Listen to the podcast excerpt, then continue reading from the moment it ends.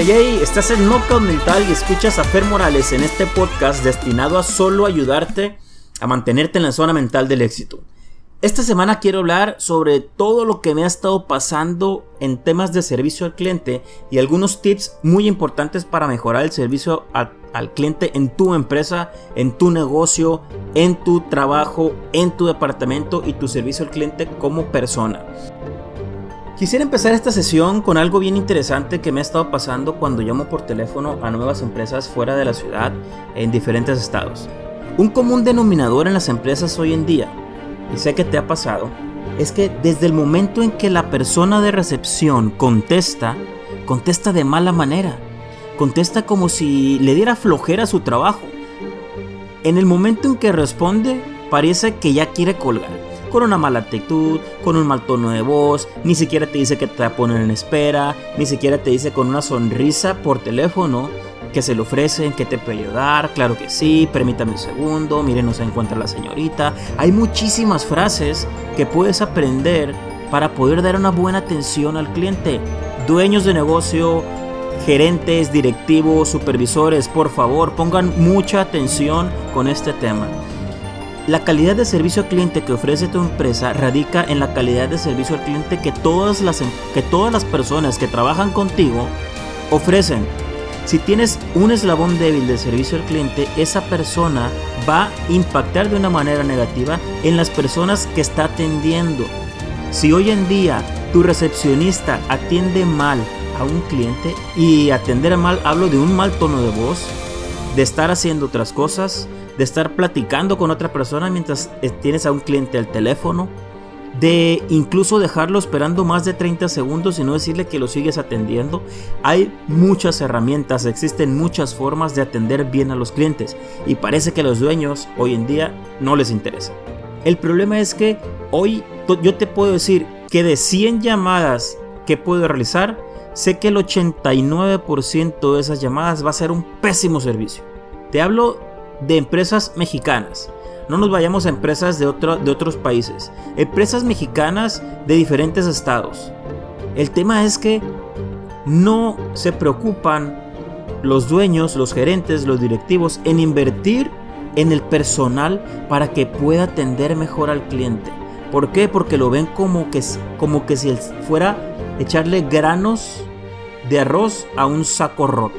Es decir, piensan que no genera un retorno de inversión cuando el tema es que hoy en día lo que más importa es cómo haces fiel a tu marca a los clientes.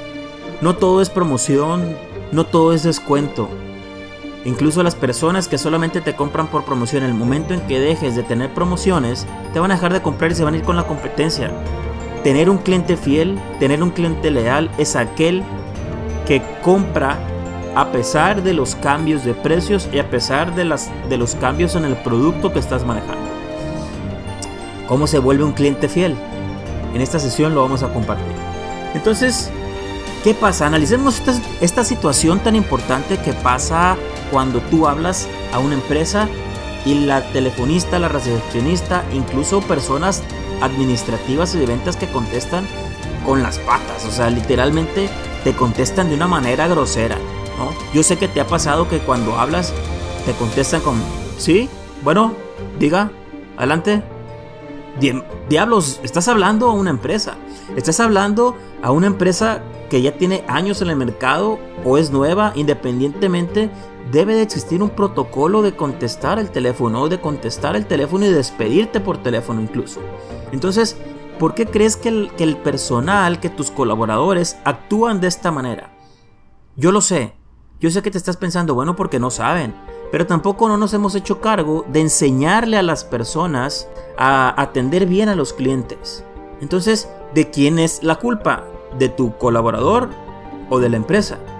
Es de ambos. Primeramente del, del, colaborador que no tiene la intención de aprender y de preguntar, oye, me interesa aprender más, oye, ¿cuándo hay un curso de servicio al cliente? Y también de la empresa de desarrollar un programa de capacitación para mejorar la atención al cliente. Desde el momento en que entra un nuevo colaborador a tu empresa, ya debes de estarlo entrenando y capacitando porque ese colaborador trae consigo mismo hábitos tanto buenos como malos, cosas que ha aprendido en el camino en su experiencia tanto buena como mala tú que sabes si ese colaborador en algún momento atendió a un cliente muy molesto que lo traumó para siempre en toda su vida y jamás tuvo la oportunidad de lidiar y de crecer y de superar ese obstáculo. Entonces, todo lo bueno y todo lo malo que traen las personas que contratas para que te ayuden en tu empresa, debes de analizarlo, pero principalmente invitar a tu nuevo colaborador a que crezca junto contigo y se anime a cambiar y a mejorar el servicio cliente con un programa que ya debes de estar implementando. Entonces, ¿de quién fue la culpa? ¿De quién es la culpa? ¿De quién va a ser la culpa? Que tus clientes reciban buen o mal trato. Eso es lo que les quería decir, eso es lo que les quería comentar. Sea alguien que se preocupa por su equipo, por sus colaboradores, para que ellos empiecen a aprender más. Cuídate mucho y nos escuchamos a la próxima.